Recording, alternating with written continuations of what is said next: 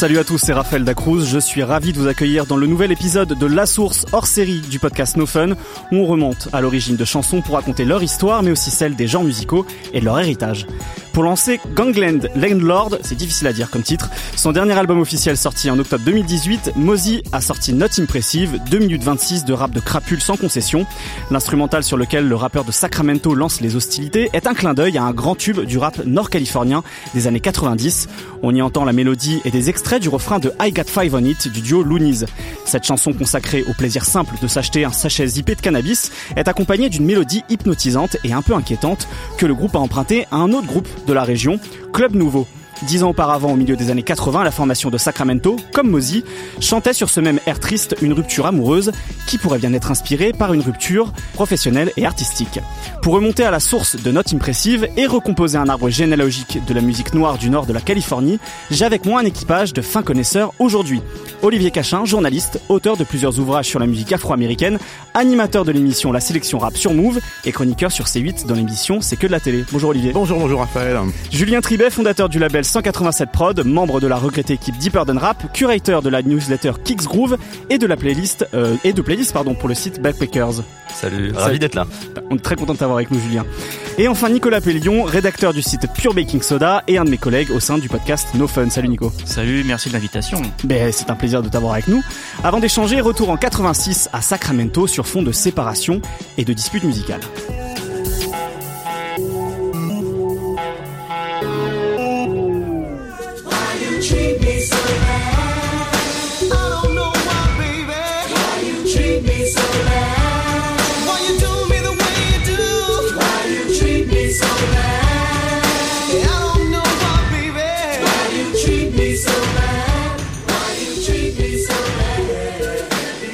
Why You Treat Me So Bad de Club Nouveau.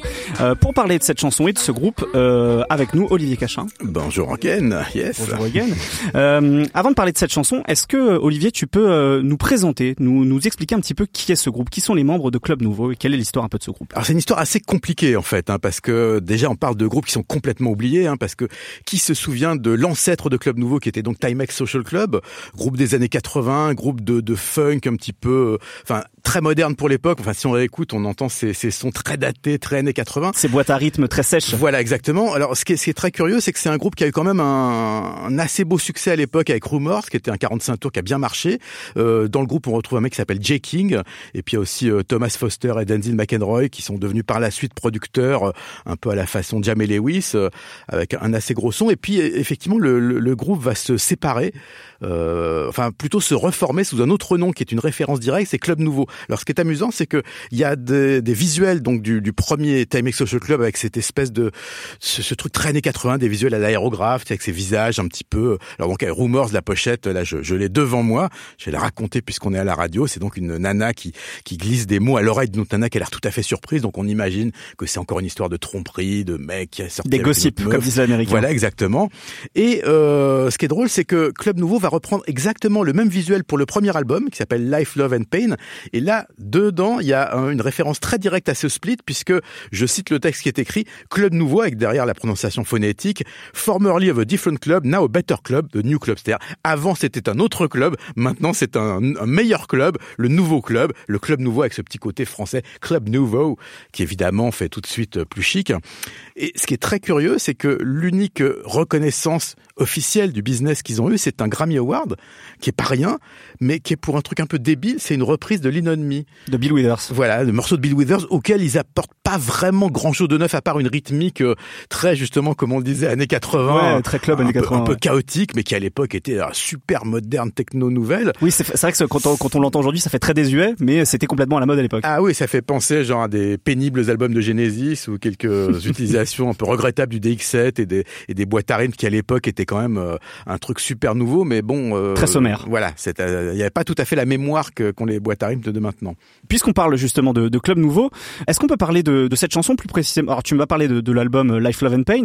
Euh, que sait-on de l'origine exactement de cette chanson Why You Treat Me So Bad, pour laquelle le groupe est moins connu donc que, euh, que la reprise de Lean peut-être? Bah alors ouais, oui, tu me dis Sobat, c'est un petit peu justement une réponse à un morceau de euh, Team X Social Club, puisque là, visiblement, euh, enfin parce que ce qui est marrant, c'est qu'on sait très peu de choses finalement sur ces gens-là, parce que Jay King, qui est le grand producteur, euh, à part qu'il a nommé euh, très de façon très mégalo sa boîte de prod King J Productions, euh, il a pas laissé une marque. Ça fait pas partie de ces gens euh, dont on connaît justement l'histoire, comme justement Jamie Lewis ou d'autres gros producteurs. Donc on en est réduit à lire un peu les crédits de pochette, les, les- le peu de choses qu'il y a sur Internet. Mais c'est une réponse donc à Rumors, qui était le morceau donc de Team Social Club. Et visiblement, bon bah il y avait des petits comptes à régler en interne. Donc c'est une réponse à ce morceau. Euh, ceci étant, on peut très bien l'écouter sans connaître l'histoire. Ça change pas grand chose. Et c'est un morceau assez mélodique. Ce qui est très curieux aussi, et ça c'est un truc, je, je n'ai pas la réponse, hein, mais le visuel des premiers albums donc de, de Club Nouveau. Alors il y a eu effectivement, comme je te le disais, Life of Pain, où là c'est carrément le même, euh, le- les mêmes choses que pour Thème Social Club. Mais par la suite, comme celui que je tiens dans les mains, Listen to the Message et le maxi associé It's a Cold Cold World, c'est carrément des visuels qui sont totalement témoins de Jéhovah. C'était, c'est un dessin très moche, hein, très naïf. C'est vraiment ces, ces prospectus que les mecs te tendent ou viennent, viennent porter chez toi pour Oui, les, les plus apocalyptique là quand je le vois sous les yeux. là. Voilà, alors il y a alors au milieu t'as Jesse Jackson pour un pour président, bon ça d'accord, et puis sinon le drugs barré, la mère qui donne un coup de fil, l'enfant terrifié, euh, le gamin qui fait ses, études, un espèce de prophète avec une croix à la main, enfin tout ça est un peu bizarre euh, avec un message donc clairement religieux, on sait pas trop où ils veulent en venir pour une musique qui va être donc effectivement dans la lignée de bad, ce, cette espèce de funk moderne un petit peu bâtard des typique des années 80. Il me semble que, que ce que ce titre, en tout cas la mélodie justement, tu parlais, tu disais que ce titre était particulièrement mélodique. Il semble apparemment que cette mélodie, elle a un, la, la paternité de cette mélodie, elle est un peu contestée. Est-ce que tu connais un peu l'histoire autour de ça? Parce que tu parlais de Time X Social Club, et visiblement, euh, ils auraient une chanson qui euh, reprend plus ou moins le même gimmick, ou en tout cas, Club Nouveau aurait repris euh, le, le gimmick, le qu'on entend sur le voilà sur ce morceau-là. Euh, j'ai pas l'info sur celle-là, non, tiens. Alors, d'après ce que j'ai compris, visiblement, un des euh, un des membres de Time X Social Club, Michael Marshall, aurait en fait euh, aurait composé un morceau qui s'appelle Thinking About You. D'ailleurs, on a un extrait, on va l'écouter tout de suite, et comme bah, ça, on pourra, on- on pourra se faire une idée.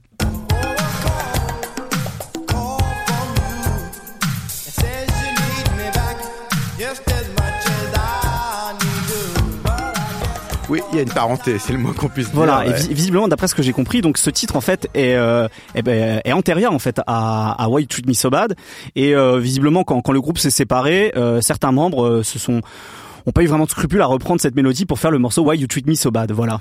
Bah, on- en fait, en même temps, on comprend euh, les, les- le, le- le côté un petit peu, comment dire, consanguin du truc, parce que déjà entre le nom du groupe, euh, les visuels, tout ça est pas très clair. Et comme en plus, c'est pas des gens qui ont été vraiment identifiés. Aucun, par exemple, n'a fait de carrière solo par la suite. Euh, Jay King a été un petit peu producteur. Je sais qu'il a bossé sur des morceaux de Confunction, par exemple.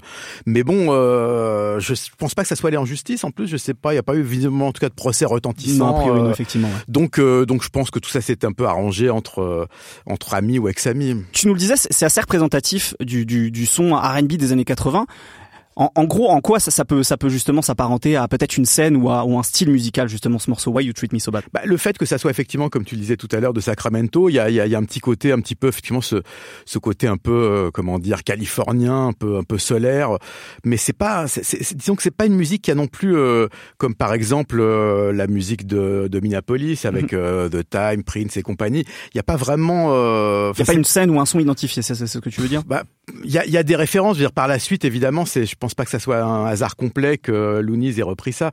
Mais bon, c'est, c'est pas non plus. euh, Enfin, on est quand même dans la série B. C'est-à-dire, faut quand même bien le dire que même s'il reste quelques quelques petites traces de ces succès-là, c'est quand même des groupes qui sont majoritairement oubliés. Je veux dire, euh, il a pas vraiment un culte de club nouveau de Timex Social Club dans les vrai. années 2010. On peut pas dire. C'est vrai qu'en comparaison avec les groupes que tu citais, la scène de Minneapolis par exemple, on, ils sont un peu effacés de l'histoire. Ouais. Euh, bah, très bien, bah, merci beaucoup de nous avoir parlé de ce, ce morceau et de ce groupe. Maintenant, on va parler justement, tu, tu, tu en as parlé de Loonies et de leur reprise euh, de la mélodie qu'on a entendue à l'instant du Club Nouveau sur I Got Five on It.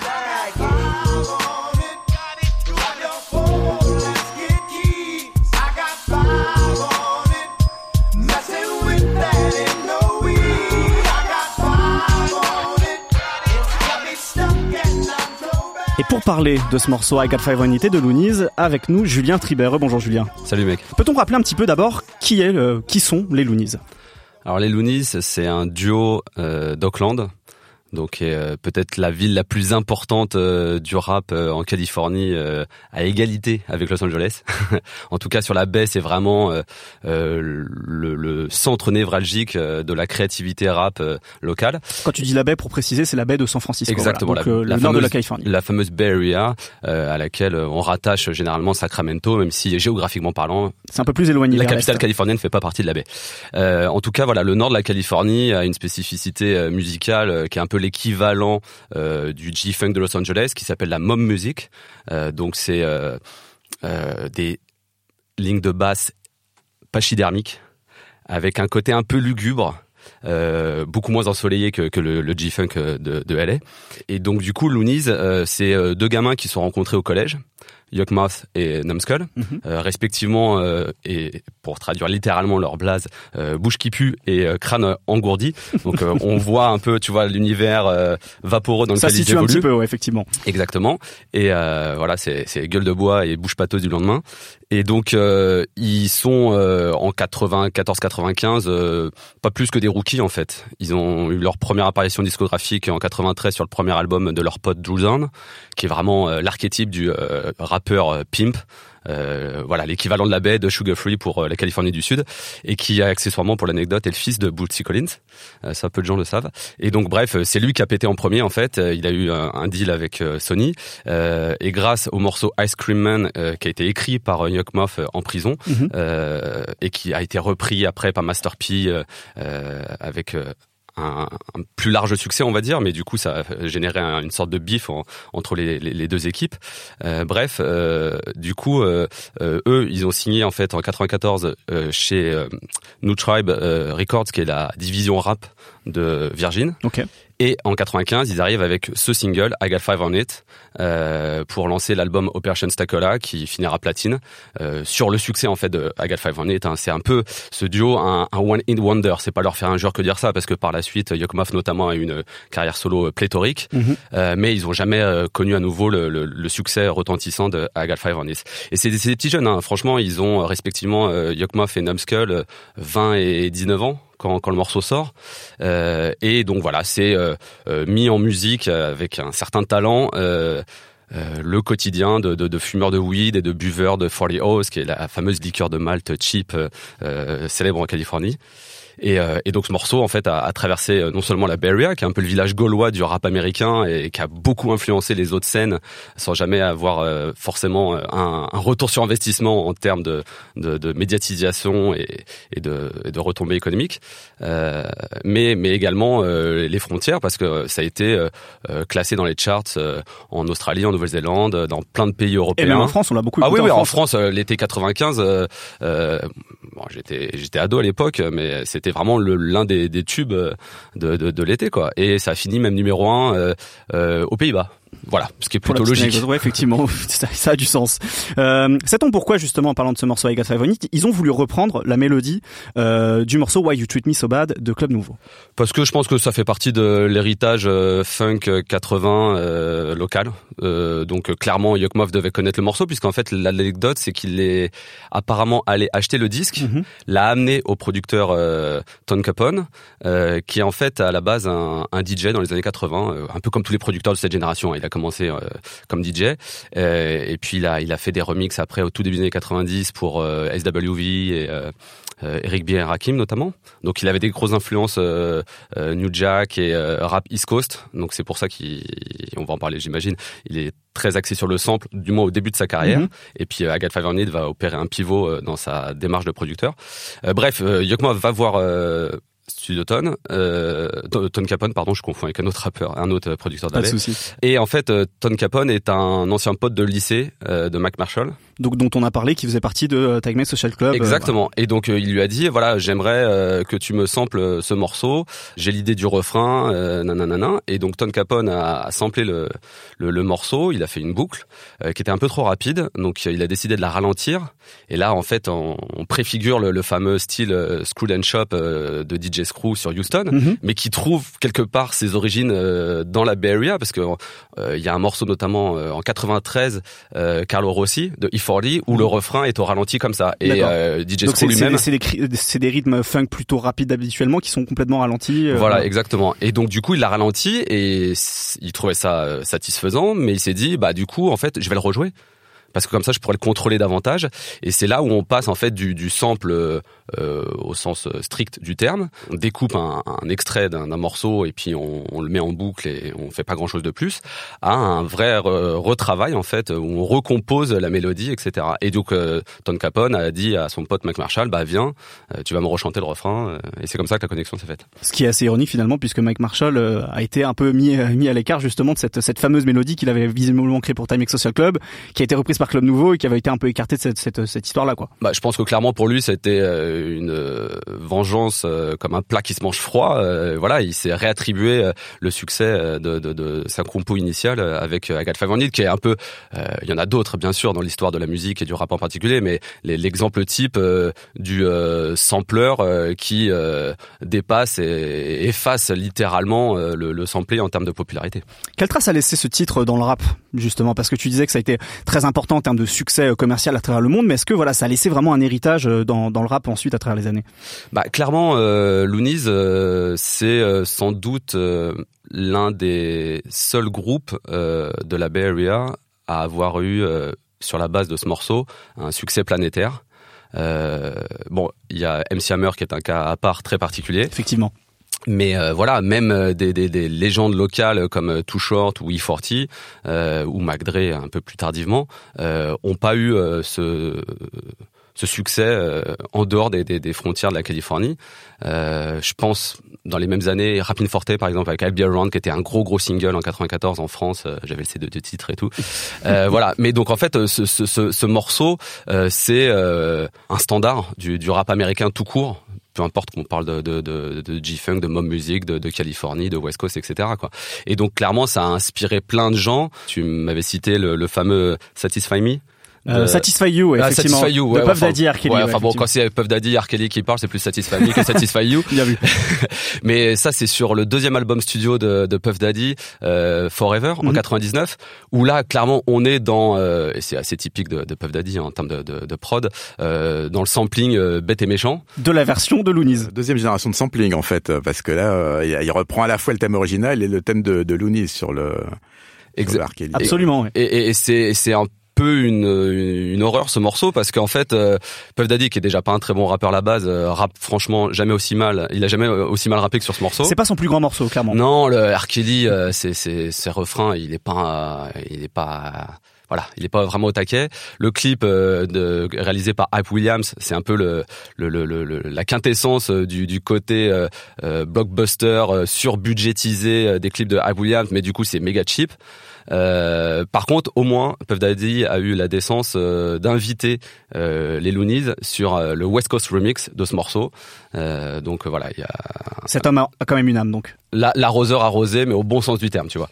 Très bien. Et ben justement, on va parler de, de, de l'héritage qui traverse comme ça euh, ce, cette mélodie de, de Club Nouveau et ensuite de Loonies. Et on va là, on va complètement sauter les années. On va venir euh, 20 ans plus tard avec un morceau de Mosey qui s'appelle Not Impressive. Smile now, cry later when I'm by myself. More change for the gang than I'm by myself. Misled by the blind, trying to find myself. It's all to cover up the scars, hope the diamonds help. I wanna see my daughters blossom, only time will tell. Where I'm from, you die young and spend your life in jail. Et donc on est en à l'automne 2018 avec euh, cet album Gangland Landlord. C'est euh, c'est un tongue twisting comme disent les Américains ce, ce titre Euh, de Mosey. Pour euh, pour parler de Mosey et de ce morceau, on a avec nous Nicolas Pellion. Rebonjour. Rebonjour. Un petit peu comme euh, comme j'ai demandé à mes euh, à, nos confrères autour de la table. euh, Est-ce que tu peux nous présenter qui est Mosey Mosey, il fait partie un peu de la, de la frange post-traumatique du gangsta rap. En gros, c'est les mecs qui reviennent de la rue, un peu comme d'autres sont revenus du Vietnam. Il est aussi, il a autant de cicatrices sur l'âme que sur le corps, on va dire. Et c'est des rappeurs qui toujours donnent énormément d'importance au côté négatif de cette vie-là. C'est vrai que souvent, dans le rap, on est habitué aux ego trips et au fait d'avoir euh, des gros lots- des gros balourds euh, qui nous racontent que c'est génial d'être un voyou. Et lui, il fait partie, comme d'autres, comme Scarface par exemple, euh, de ces rappeurs qui aiment parler autant du yin que du yang en fait de ces vies-là. Et il est connu pour ça et il a été tout de suite repéré pour ça, pour pour un peu se glisser dans cette lignée de, rappeurs un peu à la Tupac aussi finalement. Et c'est vrai que Tupac, peut-être on le redira, c'est pas sa plus grosse influence, mais lui, il aimerait bien que quand on parle de lui, on le compare euh, à ce fameux Tupac, qui est euh, originaire de la Bay Area, euh, Tupac à la base, euh, qui est un rappeur d'Oakland finalement avant d'être un rappeur de Los Angeles. Et euh, ce, ce Mosey, d'abord, il a campé un personnage euh, de tueur. Euh, de tueur euh, vraiment accro à l'adrénaline du meurtre en fait. C'est comme si euh, il avait besoin de tuer pour euh, combler ses vides et il tue pour euh, pour tout et n'importe quoi. Il tue pour euh, pour son gang, pour se venger. Il tue surtout pour se sentir supérieur et presque pour avoir un sentiment de, de divin quoi, de se sentir comme un dieu. Mais son problème c'est que bah, ce sentiment de supériorité il est éphémère et euh, va y avoir des moments où euh, voilà tout s'effondre et d'un seul coup euh, après le après ces crimes de sang va rester une sorte de, de châtiment psychologique presque. Et pour lui, les- le- ce châtiment, c'est euh, c'est euh, les cauchemars, euh, la paranoïa, c'est la dépression, c'est une tristesse inconsolable. Il est vraiment dans, euh, c'est vraiment Raskolnikov en fait de Crime et Châtiment. Ouais. C'est vraiment ce côté, euh, ouais bah euh, après avoir fait un acte euh, inhumain, euh, il y a une euh, une conséquence psychologique qui est euh, inévitable. Et du coup, ce côté un peu bipolaire euh, ressurgit en fait en permanence de sa musique euh, avec euh, on peut un- limite séparer ces morceaux en deux types de morceaux en fait. Il va y avoir euh, ces morceaux où il donne l'impression qu'il vient tout juste de quitter une scène de crime euh, pour pouvoir ressortir du studio en ayant donné l'impression qu'il laisse encore derrière lui une scène de crime qui sont en général des morceaux de 6-7 minutes euh, des freestyles où il prend pas le temps de compter les mesures ça l'intéresse pas. Juste il empile les images comme ça comme des perles et dans un langage souvent hyper codé c'est aussi un truc typique de cette région-là. Parce que c'est vrai que la Area a beaucoup influencé le reste du rap avec un, un argot très spécifique. Et l'argot américain en général. C'est vrai. Il y a des mots, il y a des mots d'argot américain qui viennent de cette région-là sans qu'aucun Américain ne le sache. Peut-être que des mots de, inventés par Mosey euh, entreront dans le langage courant américain après, on sait pas. Lui, ça va être des trucs du type euh, quand il parle euh, d'argent liquide, il parle de fromage fondu par exemple, ou euh, avoir des expressions très imagées où il dit que ses partenaires s'étouffent parce que les traîtres respirent. C'est vraiment un, un côté très imagé comme ça et qui fait qu'au départ tu l'écoutes, tu comprends pas ce qu'il raconte. Puis à force d'écouter les morceaux les uns à côté des autres, tu vois, tu, tu fais un peu le tableau. les points, quoi. Exactement, et tu finis par comprendre ce qu'il dit. Et il y a donc un autre type de morceaux qui là euh, euh, vont avoir un langage moins cryptique, des rythmes moins up tempo. C'est vraiment là tout se calme un peu. Et c'est les morceaux où euh, bah voilà il parle de ses pensées dépressives presque même suicidaires des fois où il raconte euh, comme c'est très à la mode en ce moment dans le rap américain euh, les prises de médicaments pour calmer sa, sa dépression où il rend hommage aussi pareil quelque chose très classique dans le gangsta rap hommage à ses amis qui sont décédés etc et voilà on a deux types de morceaux mais finalement dans tous les cas euh, une musique très violente euh, dans les textes déjà mais aussi dans les productions qui sont soit très agressives et très sombres soit très mélancoliques euh, dans la grande majorité des cas, ça, au fil de sa carrière, ça, ça, ça, ça tend, ça tend à évoluer, et surtout sur cet album-là, à mon avis. Mais globalement, sa musique, c'est ça, c'est quelque chose de, de très noir, euh, que ce soit dans l'extrême violence ou dans euh, la dépression la plus totale. Euh, voilà, c'est pas, c'est pas, c'est pas le rap californien qu'on écoute au barbecue, quoi. Dans quelle, euh, dans quelle euh, de ces catégories, de catégories, tu situerais du coup ce morceau Not Impressive? Et bah, ce, ce morceau, il est, je pense qu'il est il est important, c'est un peu, ça, ça- ça- je pense que ça peut devenir une pierre angulaire de sa discographie en fait, parce que il est arrivé à un moment de sa carrière où euh, il a envie de sortir un peu de de cette dichotomie Mhm. euh, pour faire une musique pour le coup plus typiquement californienne, plus accessible. Et ce morceau, euh, c'est presque un, je dirais, un geste un peu géopolitique, quoi. C'est, c'est un peu la, la, la croquette qui donne euh, à, à sa fanbase, aux fans de, de rap local, de fans de, de, de la Bay Area, dans un album qui, plus, globa- plus globalement, a plutôt tendance à vouloir aller séduire un nouveau public, un grand public, et à vouloir passer en radio, en fait. Donc, euh, tout dans ce morceau est fait pour essayer de plaire aux fans euh, de la Bay Area. Et euh, c'est intéressant parce que, comme le disait Kike, euh, la Bay Area, c'est c'est une scène qui a toujours été en périphérie euh, du rap. C'est ni comme New York ni comme Atlanta, ça n'a jamais été euh, le, le centre de gravité du rap. Et ce Mosey, il est en plus en périphérie de cette scène périphérique parce qu'il vient de Sacramento. Ouais.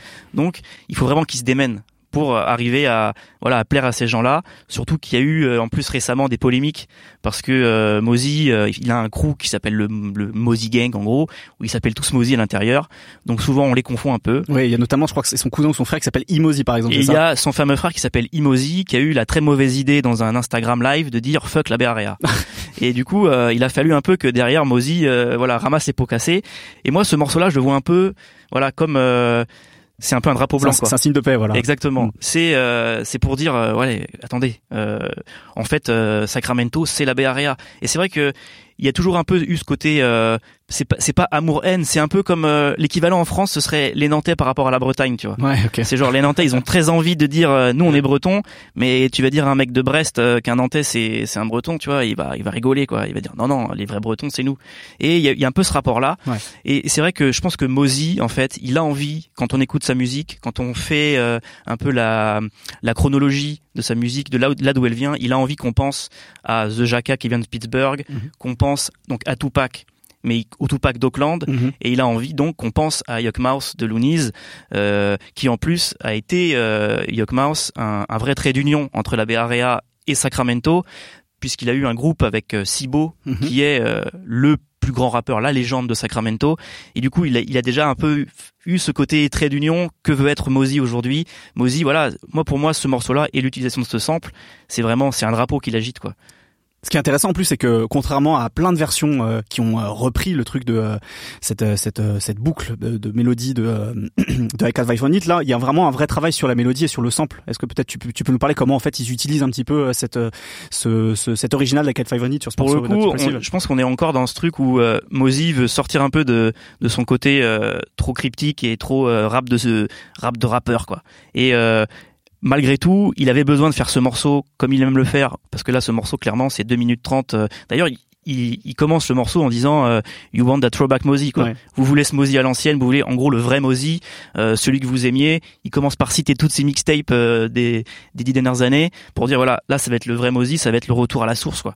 Et euh, en même temps, il est sur un disque euh, dont, à mon avis, le, le but c'est de plaire à- au plus grand nombre. Et je pense que l'utilisation de ce de ce sample, parce que c'est donc c'est un bout du refrain qui est surtout samplé, on Tout entend une voix qui revient en Donc boucle. la voix de Michael Marshall justement. C'est c'est pour que on ait l'impression qu'il y a un refrain quand on l'écoute, alors qu'en réalité, si on fait attention, c'est le Mozy qui a oublié comment compter les mesures et c'est un couplet de 2 minutes 30 réellement qui où les pareil les C'est pas un format radio pour le coup. exactement exactement, mais il fallait qu'il y ait cet entre-deux et je pense que le choix de ce sample là parce qu'il est effectivement dans cette idée d'agiter son drapeau de la Bay Area, mais il le fait pas en samplant euh, ou tous les noms qu'a cité Kiki juste avant. Il, il sample le seul gros tube qu'a eu la Bay Area. Donc il parle aux deux côtés en fait. Il parle à sa fanbase, euh, fan de gangsta rap hyper hardcore, mais en même temps, il va pas non plus complètement perdre euh, euh, les gens qui vont allumer leur radio et qui pourraient par hasard tomber dessus et se dire qu'est-ce que c'est que ça. Là, il y a là il y a un morceau qui peut-être dans leur inconscient va leur dire ah mais ça c'est Ouais, on une connaît. de Proust, quoi. Exactement, il peut y avoir l'effet Madeleine de Proust en fait, qui est un grand classique dans la musique, d'utiliser un peu les, les sentiments un peu faibles des gens euh, comme ça pour les séduire quoi. Et puis ce qui est marrant, c'est on entend aussi un autre sample, et c'est vrai qu'on en a pas parlé, mais pour en parler des heures de, de ce groupe-là, on entend le down Mm. dans le morceau de Loonies, qui est aussi repris, qui est donc euh, le morceau, un, un petit, un petit extrait du morceau euh, Jungle Boogie de de, de Kool and the Gang. Euh, Olivier, cette filiation, donc on est parti de 86 jusqu'à 2018, euh, de Club Nouveau à, à Loonies euh, pour arriver jusqu'à Mozy. Qu'est-ce que ça t'inspire, toi, justement, cette espèce de, de, de longue rivière comme ça musicale qu'on vient de traverser? Bah, ça m'inspire. En fait, c'est- typique de ces ponts justement musicaux qui ont complètement disparu, puisque à la suite de quelques procès retentissants dans les années 90, euh, on sait que maintenant, à part des artistes comme Kanye West, Jay-Z, enfin des grosses pointures, il y en a très peu qui vont utiliser le sample de façon aussi euh, systématique et référentielle surtout, parce que c'est vrai que euh, qui se serait souvenu de Club Nouveau sans euh, justement le, le, le- la, la, la, la réingurgitation de, de, de Loonies Euh, Très peu de gens, parce que c'était des tubes de l'époque. Donc euh, au-delà de toutes les histoires, ce qui est marrant, c'est que Michael Cooper, euh, euh, que sur l'album de Club Nouveau, où il y a justement le morceau Why You Treat Me So Bad, euh, Michael Cooper est crédité, mais sur Jealousy, qui est un autre single, euh, là il est, il est, il est co-auteur, alors que tout le reste c'est marqué All Songs by J. King, Thomas McElroy et Denzel Foster. Donc, euh, donc oui, donc moi je trouve que ce qui est dommage, c'est que maintenant avec toute ces, justement cette peur de, bah, de payer trop cher, de plus avoir de droits, parce qu'il faut quand même savoir que si on prend un gros sample aujourd'hui, euh, déjà faut demander l'autorisation, donc elle peut être refusée d'une part, elle peut être acceptée, mais c'est rare pour une, un- un- un- ce qu'on appelle une flat fee, c'est-à-dire bon euh, quelques centaines ou quelques milliers de dollars, mais le plus généralement euh, l'auteur va demander 10, 20, 30, 40, parfois 80% des droits d'auteur. Donc faut quand même savoir que la musique c'est bien beau, mais c'est quand même l'argent qui compte le plus, surtout aux États-Unis. Donc si on fait une chanson dont on va toucher que 20% des droits d'auteur, sachant qu'il risque d'y avoir des, des, des autres auteurs multiples, parce qu'on sait que maintenant, ce qui se passe en studio, c'est que les mecs qui sont en studio, chaque mec qui passe et qui donne une idée va être crédité.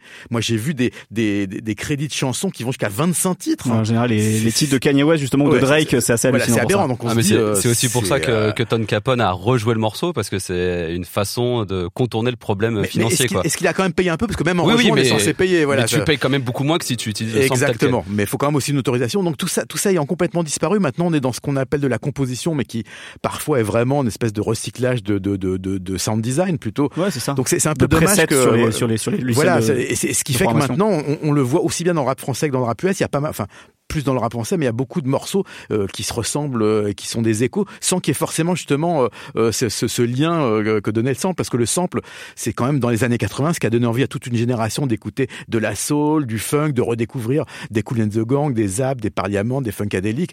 Aujourd'hui, Et même des clubs euh, nouveaux. et même des clubs nouveaux. Et aujourd'hui, ce lien est un petit peu brisé, donc c'est un peu dommage, mais c'est vrai que du coup, euh, du coup, ça donne une double nostalgie à des morceaux comme ceux des Loonies, puisque c'est voilà, on est on est là, on est dans dans, dans des trucs qui sont à, à, à cheval sur plusieurs décennies. Et toi, qu'est-ce que ça t'inspire, Julien, cette filiation? Bah, ça m'inspire qu'elle est encore euh, très palpable euh, cette année parce qu'en fait, il y a un film qui sort en mars, Us, Oui. réalisé par euh, l- Jordan Peele, Ouais, voilà, le- l'humoriste euh, comédien euh, afro-américain. qui a donc euh, réalisé Get Out. euh, Ouais, voilà, et ça c'est son Moins deuxième drôle film. Get Out, mais Bah, c'est, drôle là, en aussi. fait, en fait, c'est son deuxième film d'horreur et euh, du coup la bande annonce euh, est construite sur euh, le morceau de Loonies. Absolument. Parce qu'en fait, on voit une famille euh, en voiture qui clairement part en vacances et le, le père écoute euh, le morceau et son, son gamin comprend pas et il demande à sa grande sœur euh, Mais qu'est-ce que ça veut dire I got five on it, tu vois. le- le- Évidemment, il est un peu innocent, donc il sait pas que c'est en fait un billet de 5 dollars pour payer la moitié d'un, sac qui coûte 10 dollars de, de, de weed. Et, euh, et en fait, à un moment, euh, il y a le twist, euh, donc on comprend qu'on est dans le cadre d'un film d'horreur, et euh, l'instru, le morceau euh, switch, et avec des, c'est retravaillé euh, là aussi, avec des échos hyper lugubres, donc vraiment ambiance film d'horreur. Et en fait, ça fait complètement sens, ça, ça, ça s'y prête complètement, et je trouve ça, je trouve ça assez génial, quoi. Très bien, merci beaucoup messieurs, merci Olivier Cachin, merci Julien Tribet, merci Nicolas Pellion, merci Solène Moulin à la technique et à l'équipe de Binge Audio. Retrouvez euh, la source hors série de nos fun sur toutes les plateformes d'écoute de podcast, Apple Podcast, Deezer, Spotify, SoundCloud, tout ça, tout ça. À très bientôt pour un nouvel épisode. Salut. Binge.